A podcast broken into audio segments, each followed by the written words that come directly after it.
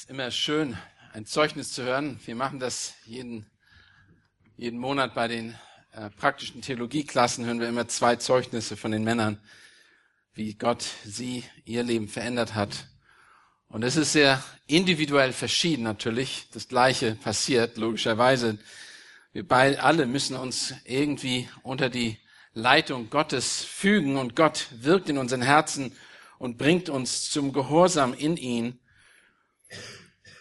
Aber doch ist es so individuell verschieden, dass es immer wieder ein Erlebnis ist, das zuzuhören. Danke, Samuel, dafür. Und danke, dass wir das zuhören durften. Heute werde ich aus Psalm 2 predigen. Und das Thema habt ihr in eurer Gliederung in dem Wochenblatt drin. Wer herrscht wirklich? Die unumstrittene Herrschaft Gottes in Zeit und Ewigkeit. Hört sich bisschen extrem an, aber Tatsache ist, dass wir heutzutage in einer Welt leben, wo wir uns die Frage stellen müssen, wer herrscht, wer hat die Macht, wer hat die Kontrolle überhaupt noch? Nachdem wir als Deutsche aus einer Diktatur unter Hitler herausgekommen sind, wo ein Mensch die Ehre wie Gott forderte und Millionen von Menschen das Leben nahmen, leben wir jetzt scheinbar in einer Philosophie, wo die Menschen glauben, Sie sind selber Gott. Jeder ist sich selber ein Gott. Wir lieben das antiautoritäre Leben. Ich muss keine Rechenschaft geben. Selbstverwirklichung, meine eigenen Träume, Egoismus, Hedonismus, das totale Vergnügen und Spaß zu haben auf Kosten anderer. Es ist eben einfach, einfacher zu nehmen als zu geben. Ich habe eine Gesellschaft, die sich selbst einbildet, ich bin mein eigener Herr. Mir sagt keiner etwas. Das ist, was tatsächlich heute zählt. Was sind mit, den, mit dem Vokabular geworden wie Disziplin, Pünktlichkeit, Selbstbeherrschung, Verantwortung, Verbundenheit, Nächstenliebe, Genügsamkeit, Achtung, Respekt, selbstlos, aufopfernd, Unterordnung, Dankbarkeit, Anerkennung, Geben, Treue und, Ver und Verlässlichkeit. Diese Worte sind fast schon Schimpfworte geworden. Wir träumen von Frieden, aber fordern unsere persönliche Freiheit. Ein Widerspruch, Leute. Wenn jeder frei sein will, so wie er will, haben wir eine Anarchie. Dann können wir keinen Frieden haben. Wir wollen Einheit, aber wir wollen unsere Rechte nicht aufgeben. Wir wollen Wohlstand, aber beharren auf unsere Bequemlichkeit. Wir wollen Respekt, aber sind nicht bereit, diszipliniert zu leben. Wir wollen Erfolg, aber sind nicht bereit zu opfern. Wir wollen am liebsten unser eigener Herr sein, aber wollen nicht Verantwortung dafür übernehmen. Es ist ein Widerspruch in sich selbst, aber so leben wir fast. Was wir wirklich tun, ist uns gegen Gott auflehnen. Wir stellen seine rechtmäßige Herrschaft in Frage. Wir sind nichts anderes als die Mächtigen dieser Welt. Sie ignorieren Gott und tun so, als wenn es, wenn es Gott überhaupt nicht gibt. Und verwerfen die Gesetze Gottes und zerstören Gottes Schöpfung, um ihre eigenen Pläne an deren Stelle zu stellen. Ich werde nur einige Dinge aufzählen und ihr werdet euch es wird euch vielleicht schockieren, aber das ist, wie es heute ist. Gott sagt, er hat das Leben geschaffen, und zwar vom Zeitpunkt der Erfängnis an, und es ist seine Schöpfung. Der Mensch sagt, entscheide, ob ich, der Mensch entscheidet, ob er das Kind will. Der Staat stimmt zu und sie töten es. Gott sagt, wer ein Leben nimmt, dessen Leben wird gefordert. Die Psychologen sagen, der Mörder war nicht zurechnungsfähig, als er die Tat begann und geht frei aus. Gott sagt, wer nicht arbeitet, ist nicht. Der Staat ermöglicht, dass ein Mann oder ein ohne Arbeit auf Kosten der anderen ist. Gott sagt, die Eltern sollen ihre Kinder in der Gottesfurcht erziehen. Wir sagen, dafür gibt es die allgemeine Schulpflicht. Der Staat hat die Verantwortung für die Erziehung von den Eltern übernommen. Gott sagt, dass Homosexualität ein Gräuel ist. Levitikus, viele Stellen in der Bibel gibt es dazu. Der Staat sagt, es ist deine Entscheidung, wie du lebst. Und willigt ein, dass Homosexuelle äh, anerkannt wird. Gott sagt, ehre deine Eltern. Der Staat sagt, dafür gibt es ein Sozialsystem. Der Staat sorgt für die Eltern. Gott sagt, die Ehe ist zwischen einem Mann und einer Frau. Der Staat sagt, es ist in Ordnung, wenn Mann mit Mann und Frau mit Frau Ehe schließen. Was ist passiert in unserer Gesellschaft? Wieso ändern sich die Einstellungen zu den wichtigsten Themen der Menschheit? Wie das Recht auf Leben, Ehe, Erziehung, Arbeit und Familie. Ist es wirklich, weil wir endlich begriffen haben, was wir dass wir frei denken müssen und ohne Maßstäbe der Bibel leben können? Oder kann es sein, dass die Menschheit gegen Gott ist und auf und ausruft, ich brauche deine Anweisung nicht. Ich kann auch ohne dich zurechtkommen. Gott, du hast mir gar nichts zu sagen. Genau das ist es, was wir im Psalm 2 lesen. Genau das ist, was David hier mit anderen Worten sagt. 3000 Jahre zuvor hat er das gesagt, wo wir uns heute schon befinden. Und die Menschheit sich immer wieder befunden hat. Sie lehnen Gott ab, um ihre eigenen Wege zu gehen. Das Ziel dieser Predigt ist es, dass wir erkennen, dass alle Menschen in Rebellion sind und jeder von Gott zur Verantwortung gezogen wird. Wir haben einmal die Rebellion der Menschen und die Verantwortung, die Gott einfordert. Zweitens, dass wir uns der Herrschaft Gottes unterwerfen, um ihn im Glauben anzubeten und ihn zu folgen.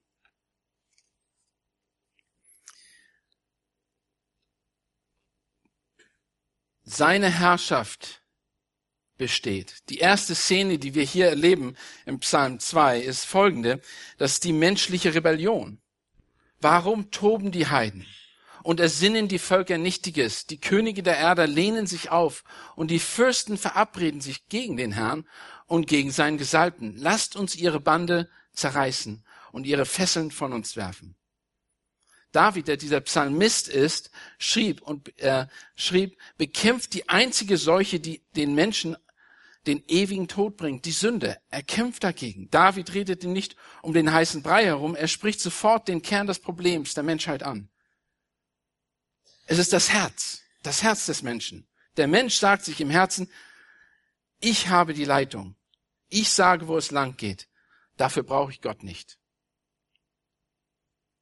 Dieses Problem fing bereits im Garten Eden an.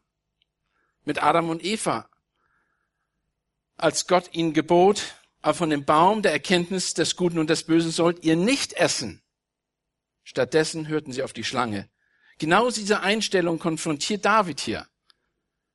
Gott einfach zu ignorieren oder sich bewusst von Gott abzuwenden, beide Einstellungen führen unweigerlich zum Gericht und zur Trennung von Gott.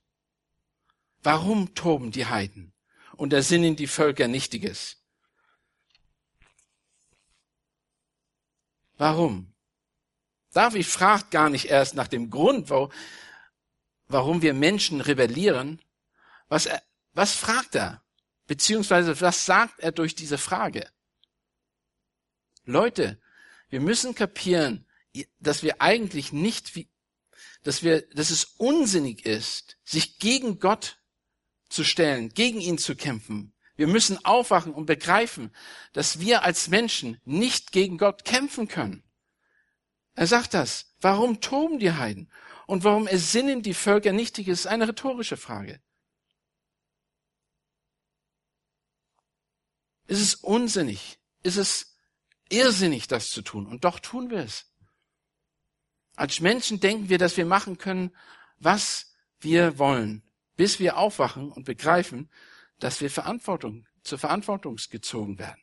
Auf einmal kommt dieser Punkt, wo wir erkennen, ich muss für das, was ich getan habe und wie ich gelebt habe, vor Gott Rechenschaft geben. Jedes Knie wird sich beugen. Jedes. Natürlich spreche ich hier nicht über ein Rechtssystem, also wenn wir von Rechenschaft sprechen, das von Deutschland ist, was so gedreht wird und gewendet wird, wie es den Psychologen eigentlich passt. Ich habe das vorhin schon angesprochen. Menschliche Lehre, von denen es, wie gesagt, die Psychologen, so viel wie es psychologische Systeme gibt, gibt es auch Wahrheiten von deren Perspektive. Sie halten was für richtig, der andere hält was anderes für richtig.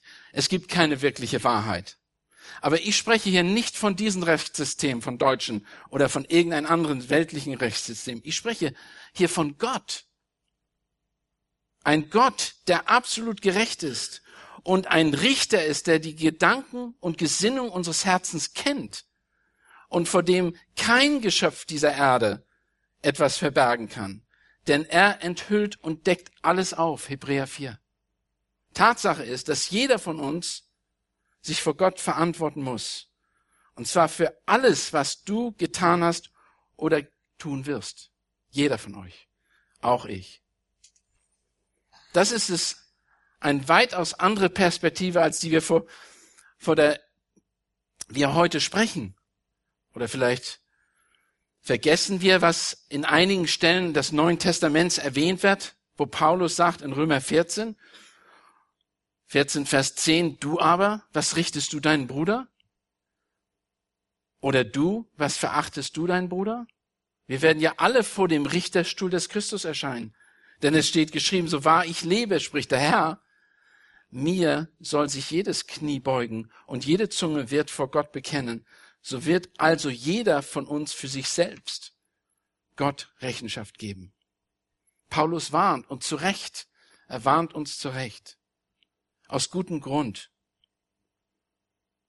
Wir sollen nicht vergessen, dass Gott real ist und er tut, was er sagt. Er tut, was er sagt. Nicht wie wir. Wir machen viele Sachen sagen, aber wir werden sie nicht tun.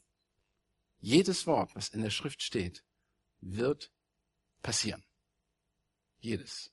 Warum? Weil Gott es so gewollt hat.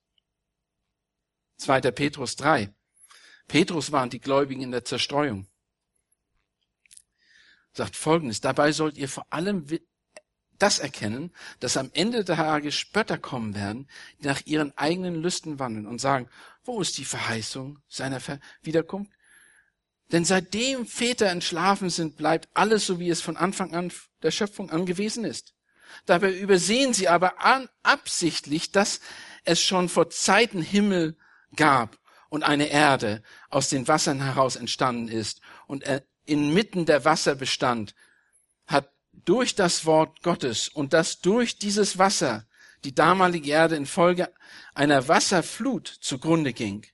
Die jetzigen Himmeln aber und die Erde werden durch dasselbe Wort aufgespart, für das Feuer bewahrt, bis zum Tag des Gerichts und des Verderbens der gottlosen Menschen. Petrus, der das gesagt hat und dieses geschrieben hat, um uns zu warnen, dass wir nicht so, ja, dumm sind und vergessen, was bereits geschehen ist in der Vergangenheit. Er warnt uns und sagt, es wird so geschehen, wie es steht. Diese jetzigen Herrscher der Welt, die Herrscher, von denen die Rede ist, sind nicht nur Präsidenten und Könige. Es sind alle, die die Masse der Menschen repräsentieren. Es sind politische Leiter, wirtschaftliche Leiter, militärische Leiter, religiöse, kulturelle, die Leute, die Sagen haben. Das können Päpste sein, Direktoren, Manager, Generäle, Nobelpreisträger, Schauspieler, Goldmedaillengewinner. Sie sind alle die, die auftreten und sich gegen Gott stellen. Sie meinen, sie haben alles in der Hand. Sie meinen, sie haben die Acht, Macht. Sie meinen, was sie für richtig halten, das gilt. Sie denken wirklich, solange sie Geld haben und die Schätze dieser Welt in der Hand halten, und beobachtet das mal. Im Moment, das war gerade in den, in den Zeitschriften, China und Russland, die horten sich Gold an, weil sie damit meinen, sie haben Sicherheit. Das geht in die Hunderte und Hunderte von Tonnen von Gold, die sie in den letzten Jahren sich angehäuft haben. Weil sie meinen, die Währung geht kaputt, dann haben wir Gold, wir sind, haben Macht. Gas, Öl, Edelsteine, Atomenergie, Technologie, Waffen. Sie meinen, sie haben die Macht. Und die Menschen denken nicht anders. Wir denken manchmal nicht anders. Es ist wirklich erstaunlich, dass sie meinen, wenn sie Gott aus der Gesellschaft rausnehmen, dann würde keiner mehr an Gott denken. Ist doch verrückt. Oder sie ersetzen Gott mit einem neuen Gottesbild, das ihren Wünschen entspricht, nicht, jeder, nicht das der Bibel. Was uns klar werden muss, egal was wir Menschen machen werden, Gott existiert. Er wird er existiert und er bleibt. Nur weil wir ihn mit aus unserer Mitte oder von unseren Augen oder unserem visuellen Weg Sicht entfernen, bedeutet es noch lange nicht, dass er nicht existiert. Paulus sagt, weil das von Gott Erkennbare unter ihnen offenbar ist, in Römer 1, da Gott es ihnen offenbar gemacht hat, denn sein unsichtbares Wesen, nämlich seine ewige Kraft und seine Gottheit, wird, seine, wird seit Erschaffung der Welt an den Werken durch Nachdenken wahrgenommen, sodass sie keine Entschuldigung haben. Paulus weist die Römer damit hin, aber auch uns darauf hin, dass wir Verantwortung haben von dem, was wir sehen vor Gott. Das Leben, die Pflanzen sind ein Zeugnis, dass Gott existiert. Doch die Tatsache ist, dass die Menschen konstant gegen die Existenz Gottes kämpfen. Oder warum wird die Schöpfungslehre in den Schulen abgelehnt? Wieso wird die Ehe zwischen Mann und Frau nicht mehr gefördert? Stattdessen die Homosexualität. Warum wird den Eltern Verantwortung für die Erziehung Schritt für Schritt entzogen? Warum wird das falsche Verhalten durch Psychologie als richtig hingestellt? Warum wird Recht mit Unrecht ersetzt? Was ist mit dem christlichen Glauben? Ist der etwa nicht echt? Ist unser Glaube nicht echt? Ihr müsst euch wirklich fragen, ist unser Glaube nicht echt? Warum gibt es noch so viele, die an Christus glauben? Das Interessante ist, der Glaube ist so echt wie alles andere. In China unter Verfolgung wächst der Glauben mehr als woanders. Indonesien, ich habe gestern die Times Magazine gelesen, der vor einem Jahr oder zwei Jahren geschrieben worden ist, die sagen, dass, in, in, dass Indonesien wahrscheinlich kippen wird und ein christliches Land wird. Ist es jetzt noch ein muslimisches Land? Der Glaube ist echt, der christliche Glaube ist echt. Er ist aber nicht durch Menschen am Leben erhalten, sondern durch Gott allein. Die arabischen Länder erfahren im Moment eine Erweckung. Warum wächst der christliche Glauben? Weil er wahr ist. Er ist real, wie dieser Gottesdienst, in dem wir sitzen. Und so sollten wir auch davon sprechen. So sollten wir auch danach leben und nicht klein nachgeben an den Dingen, die die Welt uns vormachen will. Wir brauchen niemanden beweisen, dass es Gott der Bibel gibt. Nach 2000 Jahren Christenheit gibt es uns immer noch. Ist doch wahr. 2000 Jahre Christenheit und es, wir existieren noch. Und das ist, was David konfrontiert. Genau das Problem. Warum verhalten sich die Menschen aller Völker und Rassen so, als wenn es Gott nicht gibt? Ist es nicht interessant, dass Petrus diesen Vers aus Psalm 2 in Apostelgeschichte 4, Vers 25 und 26 zitiert und ihn auf Herodes, Pontius Pilatus und sowie alle Heiden und dem Volk Israel anwendet. Er sagt das bezieht das auf die. Wir können das heute auf uns beziehen. Gegen deinen heiligen Knechten Jesu haben die gestritten. Ich lese nur mal kurz die Verse. Ja, wahrhaftig, gegen deinen heiligen Knecht Jesus, den du gesalbt hast, haben Herodes und Pontius Pilatus versammelt, zusammen mit den Heiden und das Volk, dem Volk Israel, um zu tun, was deine Hand, hört zu, was deine Hand und dein Ratschluss zuvor bestimmt hat, hatte, dass es geschehen soll oder sollte so.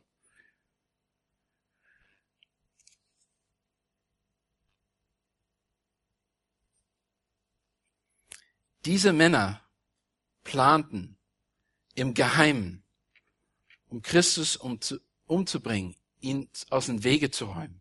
Sie wollten ihn loswerden damals. Sie waren sogar bereit, ihr eigenes Gesetz zu brechen, um Christus aus dem Weg zu räumen. Dieser Psalm ist ein missionischer Psalm. Er ist auch ein, ein prophetischer Psalm, aber er ist so anwendbar auf unsere ganze Zeit, weil wir uns direkt mittendrin befinden. Er war für sie, für die damaligen Herrscher zu Jesus Zeiten, war eine Gefahr für ihre Autorität, die sie bei den Menschen hatten. Die Könige der Erde lehnten sich auf und die Fürsten verabredeten sich gegen den Herrn und gegen seinen Gesalbten. Sie wollten ihn loswerden.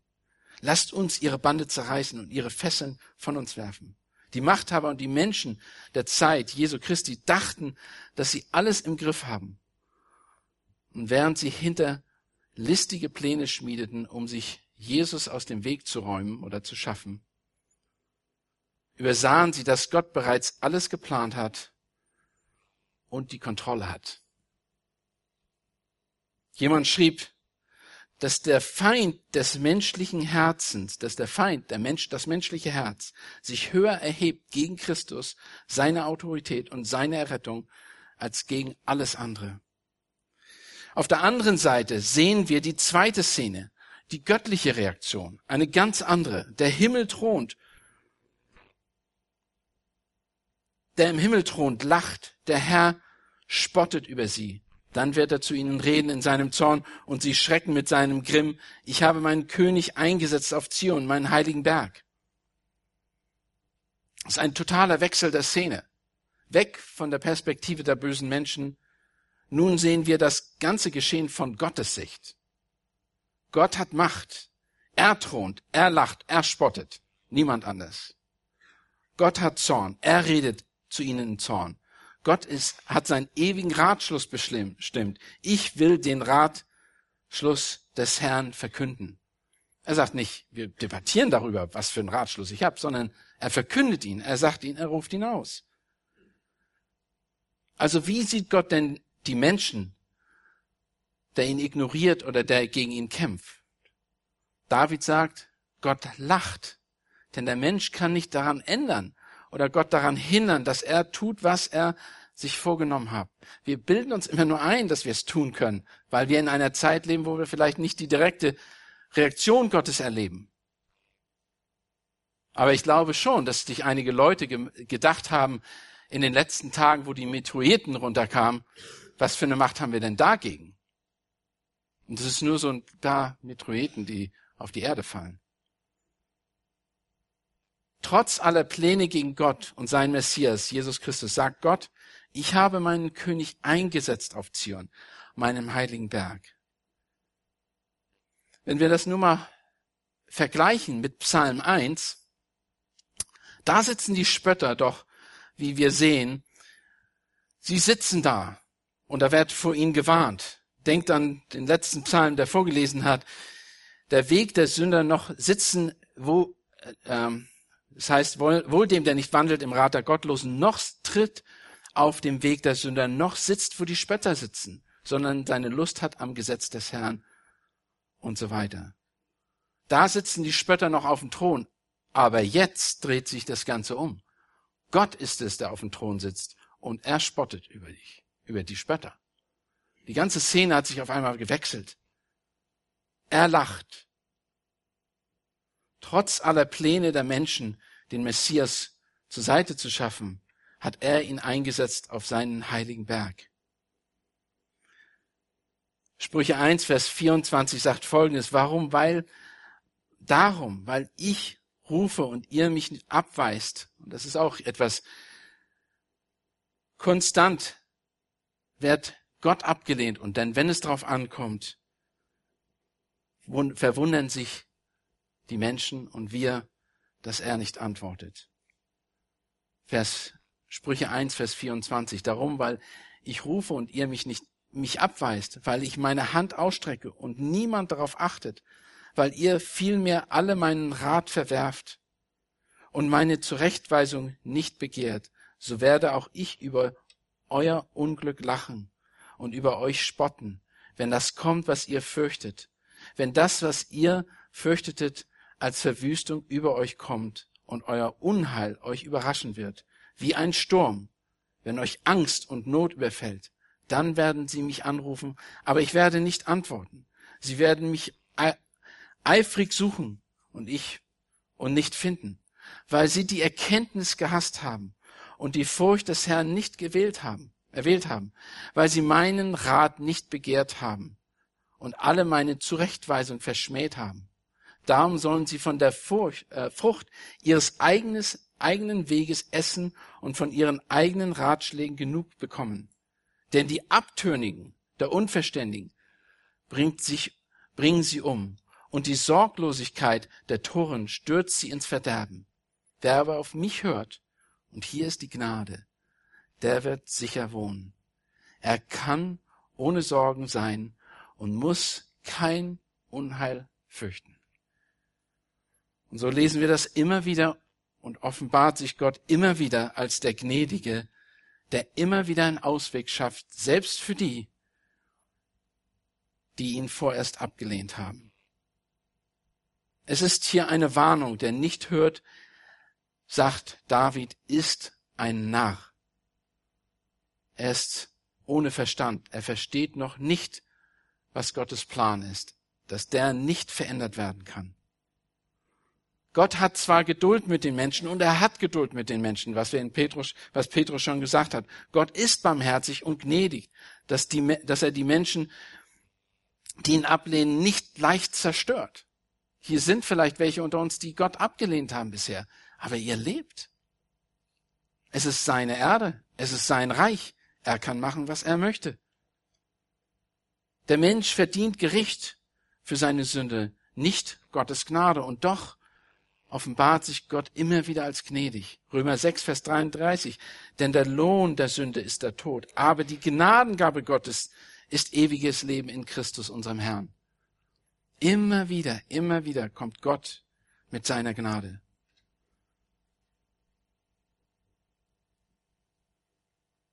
Und doch sehen wir auch Gottes Zorn hier.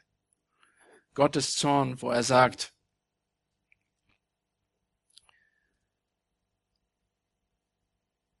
lasst uns ihre Bande, der vom Himmel thront, lacht und spottet über sie. Dann wird er zu ihnen reden in seinem Zorn und sie schrecken mit seinem Grimm.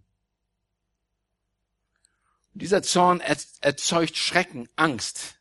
Wir verstehen vielleicht noch nicht und wir haben noch uns keine Vorstellung über den Zorn Gottes, aber lasst uns mal nur paar Verse vorlesen. Nur paar Verse aus Jesaja zum Beispiel 2, Vers 6. Und man wird sich, und das ist ein, der Kontext ist der Zorn Gottes, und man wird sich in die Felshöhlen und Erdlöcher verkriechen aus Furcht vor dem Herrn und vor der Herrlichkeit seiner Majestät, wenn er sich aufmacht, machen wird, um die Erde zu schrecken. Oder Offenbarung 6, Vers 16 und 17, die bekannte Stelle. Und sie sprachen zu den Bergen, zu den Felsen, fallt auf uns und verbergt uns vor dem Angesicht dessen, der auf dem Thron sitzt und vor dem Zorn des Lammes, denn der große Tag seines Zorns ist gekommen. Und die Frage ist, wer kann es bestehen? Tatsache ist, niemand kann es bestehen, wenn er nicht in der Gnade Gottes ist. Wie sollen wir uns Gott und seinem Sohn gegenüber denn verhalten? Was ist die richtige Reaktion? Wenn wir von seinem bevorstehenden Zorn lesen, wie sollten wir uns verhalten? Wie soll sich, und was würden wir jemandem sagen, der uns fragt? Was würdet ihr ihm sagen? Apostelgeschichte ist voll von diesen Situationen, wo die Apostel gefragt werden, was sollen wir tun? Und was sagten die? Tut Buße, kehrt um. Israel, tu Buße und und die Vergebung der Sünde zu gewähren, sollen sie Buße tun. An diesem Punkt wechselt wieder die Szene, nachdem er sagt, dass er den Ratschluss verkündet hat, dass er den König auf dem heiligen Berg eingesetzt hat. Jetzt wird die Szene, spricht der Messias selber in der dritten Szene. Und er gibt ihm die die göttlichen Regeln. Er versichert ihn, er beteuert ihn. Ich will den Ratschluss des Herrn verkünden, sagt er in Vers 7. Er hat mir gesagt, du bist mein Sohn, heute habe ich dich gezeugt. Er bitte von mir, so will ich dir die Heidenvölker zum Erbe geben und die Enden der Erde zu deinem Eigentum. Du sollst sie mit eisernem Zepter zerschmettern, wie ein Töpfergeschirr sie zerschmettert.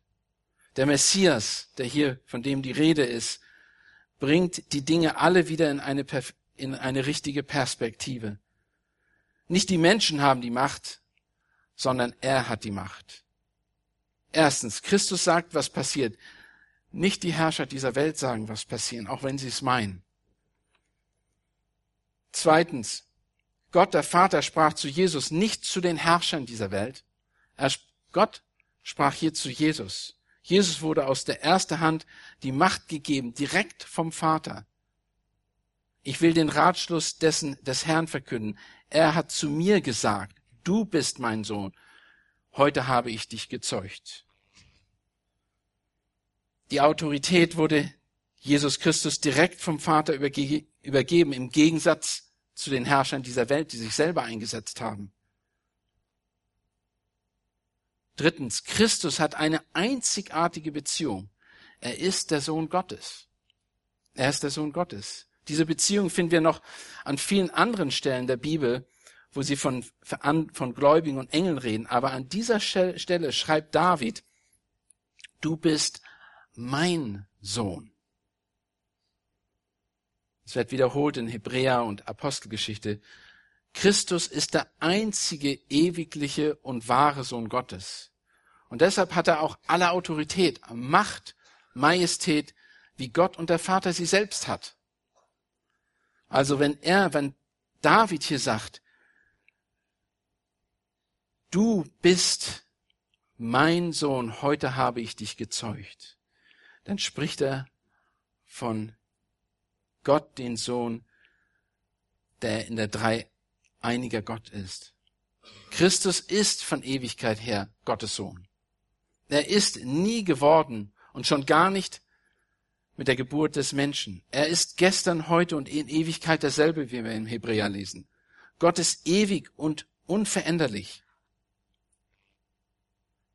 Darum ist er von Ewigkeit her der drei eine Gott. Der drei eine Gott, Vater, Sohn, der Heilige Geist. Aber bei seiner Menschwerdung wurde er gezeugt, sagt, und gezeugt, Maria empfing ihm im Mutterleib. In der Ewigkeit wurde er nie zum Sohn gezeugt. Davon ist nicht die Rede, denn er war immer, was er ist. Was er bei der Geburt als Neues geschah, war, dass er der Sohn Gottes menschliche Natur annahm und sich so Gott, der Gottheit und Menschheit erstmals in einer Person vereinte. Und das lesen wir in vielen Stellen. Also wenn hier die Rede ist, du bist mein Sohn, heute habe ich dich gezeugt, ist er nicht der Sohn geworden heute, sondern es wird prophezeit und vorhergesagt, was geschehen ist bei der Jungfrauengeburt sozusagen, bei der Empfängnis. Und die Szene geht weiter. Erbitte von mir, so will ich dir die Heidenvölker zum Erben geben. Und die Enden der Erde zu deinem Eigentum. Christus als einziger Sohn Gottes hatte also das Anrecht, alles von seinem Vater zu erbeten, was er möchte. Er konnte von Gott erfragen, was er möchte. Es gibt nichts, das außerhalb der Macht und Reichweite des Vaters war, was er nicht hätte haben können. Und Jesus hat es auch selber bezeugt. Er hat gesagt in Matthäus 28, 18 zu seinen Jüngern, und Jesus trat zu ihnen, redete mit ihnen und sprach, mir ist alle mir ist gegeben alle Macht im Himmel und auf Erden. Er hat alle Macht. Alles ist durch ihn und für ihn geschaffen. Kolosser, wir haben es letzte Woche gehört. Und in Johannes 17, dem hohen priesterlichen Gebet oder den, das Gebet für den Jüngern, sagt Jesus selber, gleich wie du ihm Vollmacht gegeben hast, spricht von sich selber über alles Fleisch, damit er allen ewiges Leben gebe, die du ihm gegeben hast. Das ist ein Gespräch zwischen Gott, den Vater und den Sohn, wo sie die Menschheit als ein Geschenk überreicht wird vom Vater zum Sohn, der, die, der sie errettet und erlöst und ihn wieder zurückgibt. Und dann sagt er noch in Vers 9 und 10, alles was von, was mein ist, das ist dein. Und das, was dein ist, das ist mein. Und ich bin in ihnen verherrlicht. Genau die Menschen, die gegen Christus kämpften, sind die Menschen, die zu seinem Besitz gehören. Ist das nicht verwunderlich? Die Menschen, die hier in ersten Versen versuchen, Gott zu entthronen und gegen ihn zu kämpfen, das sind die Menschen, die sein Eigentum sind. Das sind die, die ihm gehören. In Johannes Evangelium sagt er das auch. Er kam in seinen eigenen, die eigenen nahmen ihn nicht auf. Sie haben ihn abgelehnt. Sie haben ihn verworfen. Alle aber, die ihn aufnahmen, umgekehrt, denen gab er das Anrecht, Kinder Gottes zu werden. Denen, die an seinen Namen glaubten oder glauben. Als Christus in die Welt kam, kam er in sein eigenes Haus. Er ist zu sich selber gekommen. Doch die Menschen, die in sein Haus wohnten, haben an der Tür gesehen, Tür zugemacht, wollen nichts mit dir zu tun haben. So war das. So ist es heute noch. Was David in diesem Psalm vorhersagt, bestätigte Paulus in Kolosser 1, Vers 15. Und wir haben das letzte Woche in Detail gelesen. Dieser ist das Ebenbild des unsichtbaren Gottes, der Erstgeborene, der über alle Schöpfung ist. Er kam in sein eigen, es ist seine Schöpfung, die Welt ist für, durch ihn geschaffen worden, damit wir Menschen auf ihr leben. Und doch haben wir rebelliert gegen ihn. Als er Kolosser 2, Vers 15 sagt folgendes, als er so die Herrschaft und Gewalten entwaffnete hatte, stellte er sie öffentlich an den Pranger und triumphierte über sie an denselben. Hier wird schon vorhergesagt, was Jesus getan hat oder beziehungsweise was er an dem, was rückwirkend getan hat durch den Kreuzestod, durch die Befreiung, durch die, die Überwindung des Todes und der Sünde, hat er den Feind entwaffnet. Und dann zuletzt in diesem Abschnitt sagt er, du sollst sie mit einem eisernen Zepter zerschmettern, wie Töpfergeschirr sie zerschmeißen. Also als Inhaber und Herrscher hast du natürlich das Recht zu machen, was du willst. Aber das hört sich ganz schön brutal an. Der Töpfer, das Bild ist so, der Töpfer sieht den Ton an, den Krug an und sagt, das ist nicht, was ich wollte. Und schmeißt es auf die Erde und zertrümmert es. Und so wird es sein, mit denen, die nicht ihm gehorchen, die ihm nicht folgen, die ihm nicht glauben. Er ist es, dessen Gesetz von jedem zu jeder Zeit an jedem Ort befolgt werden muss. Das Bild, was David also hier zeigt, ist ein Besitzer, der nicht zufrieden ist mit dem, was er hat. Und er sagt auch in Paulus schreibt zu den Philippern, damit in den Namen Jesus sich je alle Knie derer beugen, die im Himmel und auf Erden und unter der Erde sind, und alle Zungen bekennen, dass Jesus Christus der Herr ist, zur Ehre Gottes. Jeder, jeder wird zur Verantwortung gezogen. Jeder. Und jetzt die letzte und vierte Szene. David ruft die Menschheit zur Einsicht und Verstand auf. Er fordert sie förmlich auf. So nehmt nun Verstand an, ihr Könige, und lasst euch warnen.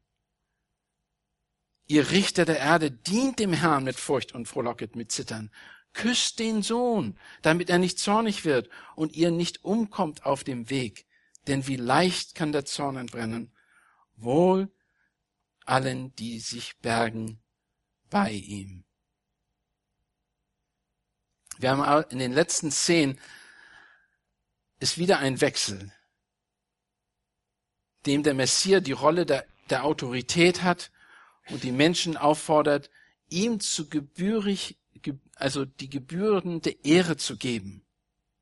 Denn er ist der Sohn Gottes, er ist der Messias, er ist der König, er ist der Töpfer, der Herr, der Erbe, der der gerechten Zorn ausübt über die Schöpfung. Er verdient es, Ehre zu erhalten von uns und von allen Menschen. Wenn wir Jesus, dem Herrn, dienen, dann tun wir das entgegengesetzt, was wir am Anfang gelesen haben, entgegengesetzt der Mensch, der meisten Menschen. Wenn ihr, wenn du und ich ihn dienen, dann seid ihr, sind wir Außenseiter, weil der Größteil der Welt sich gegen ihn richtet. Sie wollen gegen den Gesalbten arbeiten. Aber Gott fordert uns auf, dass wir uns bergen in ihm, nicht auf uns selbst vertrauen oder auf das, auf die Welt vertrauen. Er möchte, dass wir uns in ihm bergen. Dient dem Herrn mit Furcht und frohlocket mit Zittern. Küsst den Sohn. Das ist mehr wie, wie als wenn wir ihn Ehre bieten. Das ist nicht so, wie wir, er hält den Ringkind und wir küssen ihn. Darum geht das hier überhaupt nicht, sondern es geht wirklich darum, dass wir uns ihm unterwerfen in einer Liebe und einer Dankbarkeit. Was muss also geschehen? Was muss geschehen, damit das so, dass damit unser Leben verändert wird? Ein neues Leben muss erkennen, erkannt werden durch ein neues Handeln. Wir dürfen nicht die sein, die mit dem Strom dieser Welt schwimmen und die Gott entthronen wollen. Und hier geht das nicht darum, dass wir physisch an Jesus Bein oder Gottes Bein ziehen, sondern es geht darum, dass wir die Gesetze Gottes, die Gebote Gottes, sein Wort missachten und ersetzen durch unsere Gesetze. Das ist, was David hier ausdrückt und was immer wieder durch die Bibel gesagt wird. Wer seine Gesetze nicht befolgt, der liebt ihn nicht und der im engeren Sinn versucht, ihn zu entthronen. Also ein neues Leben muss daran erkannt werden, dass es einen neuen Handel hat. Es kommt ein neues Herz. Es müsste da sein, dass wir Gott, Jesus lieben, sein Wort lieben und danach leben möchten. Seine Kinder, seine Gemeinde lieben. Also, was ist, was können wir am Ende sagen? Was ist deine Antwort auf die Herrschaftsforderung, die Gott hat? Wer herrscht also wirklich? Wir herrschen nicht, nicht du, nicht ich. Jesus herrscht. Die beste Antwort auf diese Tatsache ist, was Jesus uns selbst dreht. Jesus sagt Folgendes. So sehr hat Gott die Welt geliebt, dass er seinen eingeborenen Sohn gab, damit jeder, der an ihn glaubt, nicht verloren geht, sondern ewiges Leben hat.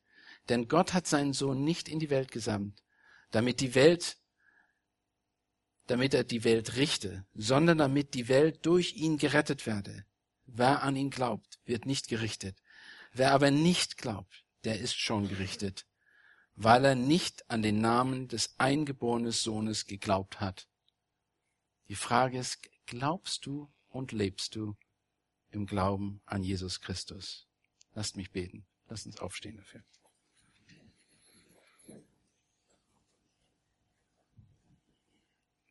Vater Gott, dieser Psalm, auch wenn er alttestamentlich ist, auch wenn er tausende Jahre vor dem Geschehen geschrieben worden ist, dass hier zum Teil aufgezeigt wird und das, was noch kommen wird, das Gericht Gottes, dein Gericht, Herr, über alle Menschheit, begreifen wir und verstehen wir, Herr, dass wir eine Verantwortung vor dir haben.